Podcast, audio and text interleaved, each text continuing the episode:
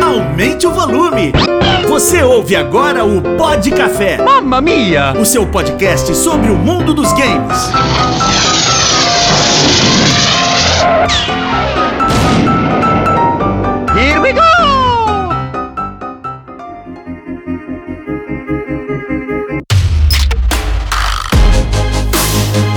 Muito bem, senhoras e senhores, começa agora mais um Pod Café, o seu podcast sobre o universo dos games. E hoje para mais um episódio da nossa série para falar, para bater um papo com desenvolvedores brasileiros, empresas brasileiras, devs brasileiros, jogos brasileiros que fizeram muito sucesso e hoje é um dos nossos programinhas de gala, né, Renato? Eu posso, posso falar que é um podcast de gala hoje aqui, né? Sempre convidados especiais. É, porque a gente vai bater um papo com o pessoal, com o pessoal não, né? Com o João Brant, desenvolvedor é, da Long Hat Studio, nada mais, nada menos que o estúdio que produziu o aclamadíssimo Dandara, um jogo aí que ganhou o mercado nacional e ganhou muito o mercado internacional, um jogo incrível. E a gente vai falar uh, com o João, que está aqui para bater um papo com a gente, sobre as curiosidades tanto do game, inspirações, quanto também falar um pouco de como é a vida aí do dev brasileiro na labuta de criar um joguinho aqui no nosso país, né, com as nossas raízes, a nossa cultura, tudo mais. Então, antes da viradinha de bloco, a gente pede também para você passar nas nossas redes sociais, Instagram e o Facebook Pixel Café BR. Muita informação, meme, conteúdo todo dia para você que curte o universo dos games. E lembrar também que a gente tem o nosso canal lá no YouTube para gameplays e muito mais conteúdo. Esse podcast é produzido pelo Black Blue Studio do Raulzinho. Então, se você tem qualquer job audiovisual, entra nas redes do Black Blue Studio, bate um papo com os nossos dedinhos de ouro, Raulzinho, e faz o seu job lá no Black Blue Studio, o mais alto nível de produção audiovisual para você. Você pode tirar por base aqui a produção do nosso podcast e dos nossos programas. Então, vamos para a viradinha de bloco para bater um papo com o João Brant da Long Hat House para falar do Dandar, esse jogaço Brasil.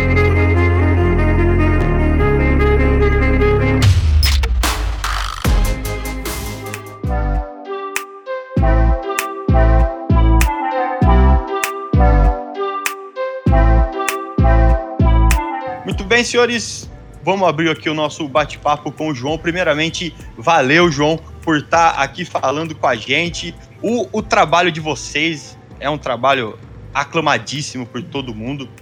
Sem dúvida, eu acredito que foi um dos marcos aí. Obrigado. é, não, sem isso aí, sem rasgação de seda, sendo bem real mesmo, foi um dos marcos da indústria brasileiro, é, brasileira de games aí, cara. E eu queria que você começasse falando um pouquinho aí, é, dando uma pincelada da onde, né, surgiu o Long Hat House, né, o estúdio de vocês, e da onde veio a ideia de é, construir esse jogo, né? De construir esse universo em volta da personagem Dandara, que tá logo atrás dele ali, ó. Aquele boneco. É. Ele já explica mais. Sim, meu sócio, né? A mãe dele faz, faz boneca.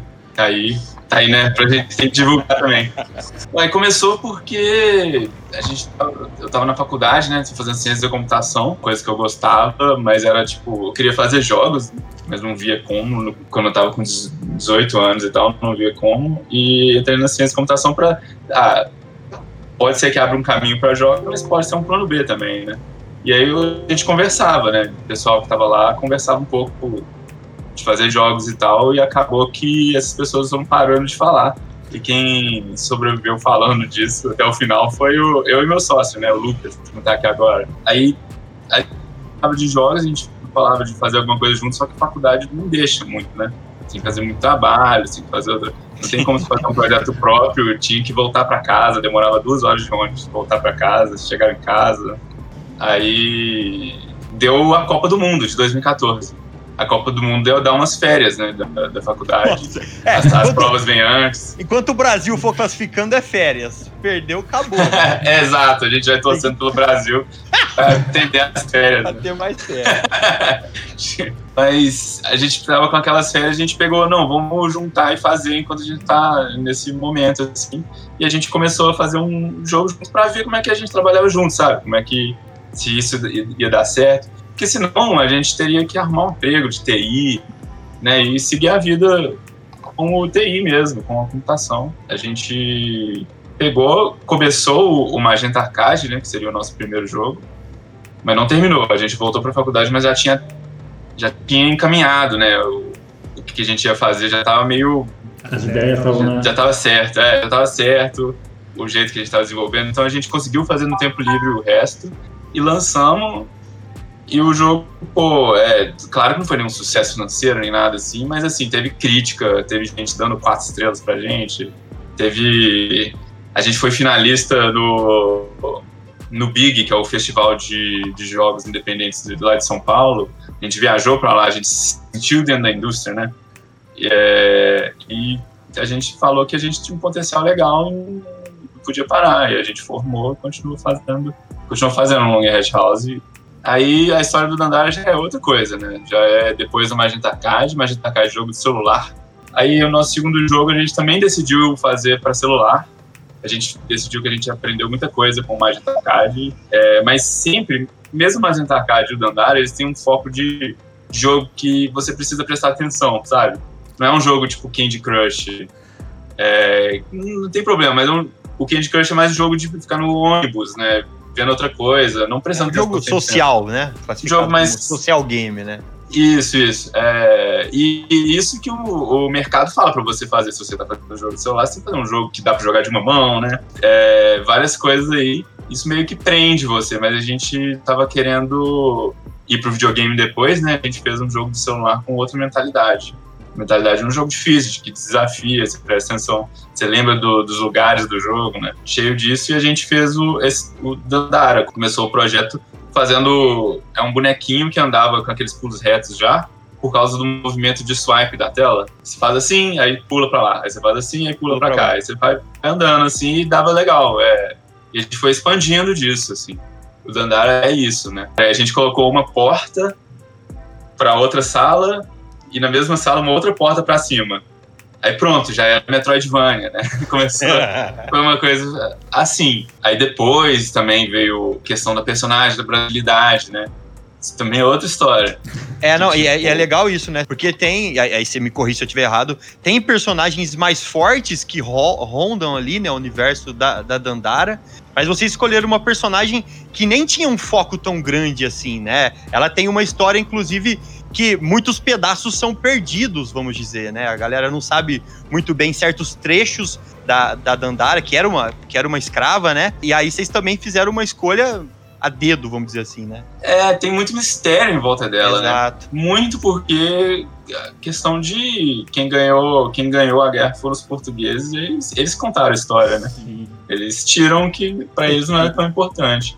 Aí a Dandara sobreviveu de boca a boca, né? De, de gente contando para as pessoas, assim. Acho que deixa a lenda dela mais forte, uma lenda, né? Agora evoluiu para um estado de lenda. E, né? assim, vocês, né, vocês tiveram, tiveram essas inspirações né, reais e históricas, mas vocês também criaram todo um universo né, né mais místico, não é uma coisa. Não é um jogo brasileiro que é, né, não é um jogo que pega a história e conta ela de uma forma literal, né? Vocês misturaram bem as coisas. Como é que foi? Exatamente. É onde eu queria chegar também, porque a gente começou, a gente pensou em, ah, qual que é o, a história desse jogo? É um cara lá num cinturão de asteroide que não tinha gravidade, né? Já era pulo assim no cinturão de asteroide metralhando o alienígena. Aí isso é bem. É. A gente começou a refletir sobre isso. Por que, que é isso? Por que, que foi fácil de fazer isso? Porque é uma coisa que a gente vê em outros jogos, né? Que a gente vai contando, recontando histórias do Contra, assim, de novo. E a história do Contra é o japonês tentando apelar para o americano, sabe? Aí começa a vir que é uma coisa cultural também. E as outras culturas que a gente fala que é jogo normal, na verdade, é outras culturas. E a gente começou a interessar mesmo por trazer Brasil, assim. Tanto que seria legal, né, mostrar nossa cultura, mas também seria diferente, o jogo se destacaria, teria esses, esses, esses argumentos. A gente pensou em fazer inicialmente uma adaptação histórica, com alegoria, sempre foi com alegoria, mas adaptação. Aí a gente fez, daí que a gente tirou a personagem, né, que a gente começou a desenvolver o personagem, mas a gente viu que para falar de, de quilombo a gente tem, tem, você tem que fazer uma pesquisa foda, né? Você tem que fazer uma pesquisa muito extensa, porque ele tá falando de escravidão, que é uma coisa que influencia o Brasil inteiro até hoje. O Brasil não lida bem com o pós da escravidão. Não. Lida horrível, né? Aí imagina se a gente não fizesse uma pesquisa direito e fizesse uma desinformação, né? É, fizesse um jogo que é uma desinformação. Aí a gente pegou a história, é, transformou numa coisa mais pessoal, mais alegórica, mais simbólica, mais simplificada. A gente também é, não é, a gente não, não se considerava escritor, né? Tipo, a gente é da ciência da computação, eu e o Lucas, quando a gente começou. Aí entrou o Tomás, que é o músico. É mesmo assim, nós três, a gente não era escritor, a gente não ia fazer muito diálogo. Se a gente fizesse, dá pra fazer, claro. Poderia ficar ruim, o medo que a gente tem de ficar horrível, um monte de diálogo uhum. lá. Então a gente colocou mais a história no background. Também foi um motivo de ter modificado essa história, né? E aí a gente fez a alegoria, mas a, a Dandara, personagem, sobreviveu isso, trazendo a simbologia dela, né? A lenda dela, o que, que ela significa. E disso a gente tirou que a gente poderia fazer isso com várias, várias personalidades históricas brasileiras também. Tem a, tem a do Amaral no jogo, tem o próprio Tomás, o músico no jogo, que é uma personalidade brasileira. Achei legal também nesse, nesse lance, até que você falou graficamente, né? Que aí vocês trouxeram umas tanto referências mais abertas, como eu rachei de rir quando eu vi a placa de pare lá, aquilo é muito brasileiro. A placa de pare é um lugar, é um negócio muito brazuca. É, o Garantido, é, que é, é um bar, é um, eu não sei de onde vocês tiraram essa ideia, que tinha. É, tinha, tinha é um, que a gente chama aqui, aqui perto, que chama Garantido, porque sempre é, garantido. Tá? É, e, e, eu até dou risada, né? Porque eu lembro do, do bar da, da cidade da minha esposa que chama Último Gole, e ele é do lado do cemitério. Então, tipo, o cara teve uma sacada genial. Tem o lance até de uma de um grafite, né, que é super famoso em BH. Então, Isso, é. vocês saíram buscando referências para todo lado para construir isso. É, teve, teve uma coisa também, por exemplo, quando a gente jogava Street Fighter 2, né? Tinha o estágio da Chun-Li. Aí a gente via lá atrás, tá tudo escrito em chinês. Ou japonês, talvez. Mas acho que provavelmente chinês. Aí a gente não entendia nada, mas achava doido isso. Nossa, uma outra língua. Se você for ver, se você transformar o jogo em inglês, né? tá tudo em português, né, no fundo, assim, pra dar essa sensação pro gringo, assim, entendeu? Gringo. É. De, ah, o que, que essas letras significam, mas do, não importa tanto que eu leia, mas é aquilo é que popular, constrói, né? né? É, é, do popular da, ali que tá ali. É. E algumas é. pessoas vão ficar curiosas e vão querer ir atrás, né, pra descobrir. Porque a gente tinha isso, justamente, né? A gente tinha isso no Street Fighter. Quando alguém conhecia japonês, olhava, putz, ali tá escrito não sei o quê, né? E meio que ajudava na mitologia dos jogadores né, do jogo. E aí é isso, a galera alguma hora vai ver e vai falar, pô, o que, que significa aquele grafite ali? Né? Tá em português, eu vou falar com alguém que entende português e o cara vai me falar aquilo. Isso é muito legal. E aí, e aí essa composição toda, acho que culminou de um jogo que de repente todo mundo tava falando. Como é que isso chegou em vocês assim, tipo, caraca, tá todo mundo falando do nosso jogo, sabe? Como Cara, eu acho que teve muita coisa também, mas o jogo também teve publisher, né? Uma, e a publisher mandou muito bem. É, sim, eu, isso que eu também ia falar. E aí, como é que foi também receber. É, foi a Raw Fury, né? Se eu não tô enganado. Raw Fury, é. é Raw Fury, é. Explica esse processo pra gente. A gente mandou um e-mail pra eles, depois que eles escreveram um artigo. Tem um site que chama Gama Sutra é um site que tem gente escrevendo texto da indústria. Uhum. E a gente viu um artigo deles lá falando da filosofia do, do de, de, da empresa, é, como que eles publicam, assim, a gente gostou muito. E a gente, além disso, a gente estava fazendo um jogo de celular. O Dandara era um jogo de celular. A gente estava com medo, é, a gente estava com, com anseio de uma publisher virar pra gente, ó, estão fazendo um jogo de celular. Então vocês têm que fazer, ó, free to play, retenção, é, deixa esse jogo de graça, bota, bota coisa para comprar. E a gente não tava querendo isso, a gente tava querendo chegar, fazer um jogo com outra perspectiva, né? Que a gente vem do, de criança, né? O Premium. A Raw Fury, ela publicava jogos no celular Premium também. Então isso a gente pensou que seria uma boa, né? Mas além disso, a gente mandar um e-mail para elas, a gente tinha sido finalista do Big com o Dandara antes a gente tentou colocar o Dandara no Big, para fazer isso você precisa preparar um site, preparar um trailer, fazer um protótipo bonito, né? Tipo, mais fechadinho.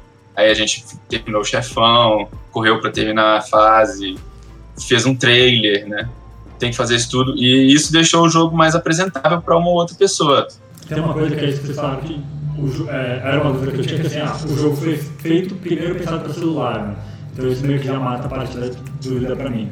Mas vocês queriam ampliar, né? A ideia já é. era é. ir para outras plataformas, certo? Isso, é, a gente estava querendo fazer o Dandara como se fosse. A gente vai chegar lá, né? Tipo, segundo jogo ainda, calma. Sim. Mas a Raw Fury falou. Eu lembro que o nosso produtor de lá, né? Ele falou assim, depois que a gente tinha assinado com ele: Ó, oh, acho que o Nintendo NX, o novo, novo Nintendo aí, vai ter uma tela de toque. Aí, se, se vocês conseguirem fazer um porte do controle, que muita gente vai chiar de ter pro controle, né? Ninguém vai querer exclusivo no, na tela de toque. É, ninguém não, mas a, tipo, ah, vai chiar. Vai chiar. É, é, vai chiar. Aí a gente fez, a gente trabalhou muito no porte, aquela coisa de você apontar pro chão, ela automaticamente apontar para baixo, aí você consegue ficar pulando rapidão. É. A gente desenvolveu isso nessa época. Ficou bom, a gente sempre na dúvida, né? Porque ficou bom, mas o jogo acabou virando um jogo de console. Depois que a gente assinou, a gente conseguiu contratar é, o Vitor, né? Que foi um que foi o pixel artist do jogo, o artista de pixel do jogo, que ele antes era, a arte era nossa, ao mesmo tempo que a gente programava e fazia o design do jogo, a gente fazia a arte, e a arte estava muito feia. E o, o, o Vitor é profissional de, de, de, de, de artista de pixel mesmo, pegou e refez a arte toda para ficou bonitíssimo o Nossa, jogo. bonitíssimo é pouco, é. ficou sensacional. É, ele mandou muito. Tanto ele quanto o Tomás mandaram muito. É, e é isso, né? Foi mais ou menos como que virou. Aí, ao mesmo tempo, abriu a possibilidade da gente, a, a Raw Fury também, né? Porque a gente não, não tinha é, como conhecer o cara da Microsoft, o cara do PlayStation, e acabou indo para todos, tudo quanto é videogame, né? Vocês chegaram a pensar de repente em outras formas de fazer o controle, porque assim, é uma Metroidvania a ideia de um personagem de Metroidvania não andar é, é né, diferente, a gente não está muito acostumado. Normalmente é, é o controle padrão, né? Vocês chegaram a pensar, putz, não, vamos adaptar diferente, vocês chegaram a iterar outras formas de fazer esse controle na área dos consoles? A gente iterou bastante, Tipo, o jogo é, já foi bem diferente, assim, a gente teve bastante mesmo. Faz, o jeito que a gente faz, tipo, mexia um pouco no controle do jogo, no, no game design, mex, aí depois mexia nas fases. Tinha esse vai e volta, assim. Mas a gente nunca pensou em virar um Castlevania mesmo, porque senão o jogo perde a, a novidade dele, né? Esse lance de fazer o porte, que às vezes também é muita correria. Vocês tiveram muita dificuldade ou por que de repente, pô, vamos fazer o porte para três, quatro consoles diferentes deve ser uma, uma descarga de, de, de tarefa ali, né? É, então, a gente. A primeira coisa que a gente fez o jogo na Unity, né? Hum, é, ah, é, a Unity, ela tem fácil você, você distribuir para as outras plataformas. Mesmo assim, por exemplo, cada plataforma tem umas coisas que você tem que mudar no design mesmo. Você tem que, no, por exemplo, no Xbox, você tem que colocar um. É, na tela de título do jogo, você tem que falar qual que é o nome do usuário lá. Tipo, ah, no por causa da interface. É, é, é. Aí precisa de falar com a com o pixel art do jogo, né? Com a da arte do jogo. É, aí a gente tem que fazer todas essas coisas. Mas a, a Raw Fury teve também ajudou a gente a contratar uma empresa que faz porting. Então eles fizeram ah. porting do PlayStation e do Xbox e a gente só teve que trabalhar nessas questões de design, assim. Ou quando dava um problema que, pô, não sei como resolver, travou aqui, aí a gente tinha que ajudar tinha, não, não, não tinha é. jeito, né? E aí que eu ia perguntar pra, pra, pra vocês, assim, até pra gente já ir encerrando. Vocês foram, né, meio que pra área de desenvolvimento de jogos. Você falou que vocês, desde pequeno, vamos dizer assim, né? Vou colocar a palavra pequeno, mas vocês tinham em mente que era isso que vocês queriam, era criar jogos. Vocês devem ter tido uma infância em que vocês jogaram, se não muito, acho que bem regularmente. Pro cara hoje que tá no Brasil e tem essa ideia de criar um jogo assim, por onde começar? Tem uma engine que de repente você fala, pô, esse é o caminho? Ou é, ou é socar a cara e ir aprendendo os, os tropeços mesmo? Ah, eu não consigo recomendar uma engine assim que é melhor, que não é a mesma para todo mundo, né? Tipo, existem mil, ainda mais no Brasil. Existem é. mil coisas, mil, mil situações. Mas eu acho que o que a pessoa começar a fazer, eu acho que é tentar correr atrás de finalizar um jogo. Tipo, terminar um jogo ser mais importante do que começar um jogo. tipo. Tipo, mas é, é, isso obriga a pessoa a fazer um jogo simples, né? Fazer um jogo que parece ridículo de fazer, eu vou fazer uma, uma coisa para começar mesmo, para aprender a fazer esse tipo de coisa. Não, tipo, larga um pouco dos jogos dos sonhos. É, porque às vezes o cara quer já startar a, a vida criativa dele com o jogo ever, né? E eu talvez não é, não é esse o caminho. Pro próximo GTA. É exatamente. É. Sim, aí vai ficar muito tempo fazendo, né? Correndo atrás da tecnologia. É difícil isso, mas ó, eu sugiro a pessoa procurar e procurar, por exemplo, tem várias engines de, de diferentes dificuldades e diferentes precisar de máquina, né? De, tem isso, né? De hardware. Do, do, do hardware não, não rodar a Unity direito. E também, tipo, RPG Maker não é. não vai fazer sempre um jogo todo, sabe? É, perder esses preconceitos também. A segunda dica é estudar game design. Game design é tipo. É uma área de estudo, né? Uma matéria de você saber onde que tá a qualidade do jogo, você conseguir conversar sobre isso, entendeu? Você conseguir ter vocabulário, falar, ah, esse jogo é, ele faz isso certo, esse jogo não faz isso tão certo. Que vai te fazer você ter, quando você estiver fazendo esse jogo simples, você conseguir ter uma autocrítica, né? Tipo, ah, poderia ter feito isso melhor, poderia ter feito isso. Não, não precisava ter feito isso tão bem, por exemplo. É, a sensação que eu quero trazer, esse tipo de coisa. Game design é muito importante. E a terceira coisa é procurar comunidade, né? Sei que na pandemia tá mais difícil hoje em dia, mas existe comunidade de, de tudo quanto é lugar do Brasil que está começando, assim, sabe? E juntar com as pessoas, é, as pessoas se ajudam tanto na motivação, quanto em trabalho, quanto em politicamente também, sabe? É, de procurar fazer edital, assim, procurar o, o, o político para fazer o edital, porque também é uma coisa que, que precisa no Brasil. Sim. Porque senão, senão é a, aquela, aquela realidade, né? Que é bem cruel da pessoa ter que trabalhar de dia, aí chega de noite cansado e faz o jogo. É, esse é o único jeito que dá pra fazer um jogo. Que é tenso. Que é muito tenso. É, que é o que mata. Na verdade, é um filtro que pouca gente passa, não tem como, e acaba com o nosso, nosso talento, né? Nossa, nossa indústria. É, mais ah, tenso. Uh, tem a, a, em São Paulo, né? A gente tem tem a lei que, de incentivo, né? Não, eu Sim. falo de São Paulo porque eu conheço aqui de São Paulo. Estaria falando besteira se eu falasse de outros estados, mas o Brasil está começando a caminhar, né? Tem a galera tem editais, inclusive é, bimestralmente, tem editais para jogos, para cinema. Então acho acho que é uma que é uma dica bem válida mesmo. É, não eu falar também de de, de, de falar, de ser capaz de falar para o governo, né? O governo da cidade, o governo do estado, fazer editais que não deixam a pessoa dependente de editais também.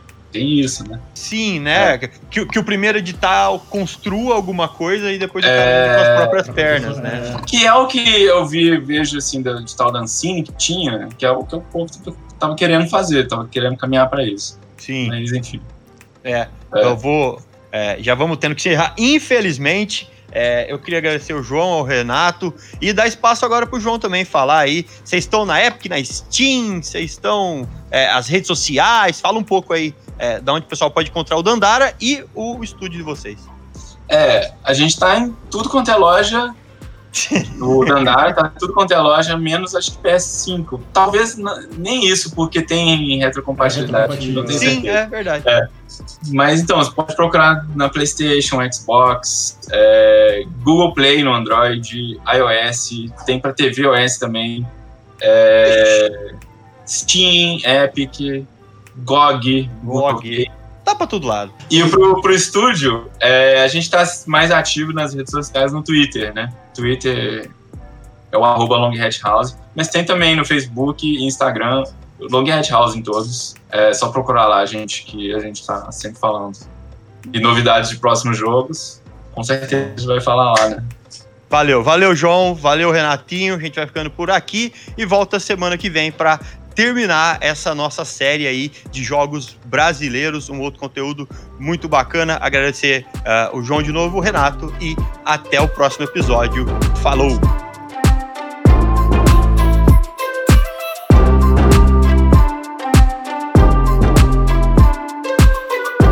Você ouviu o Pod Café, uma produção do Black Blue Studio e do Pixel Café.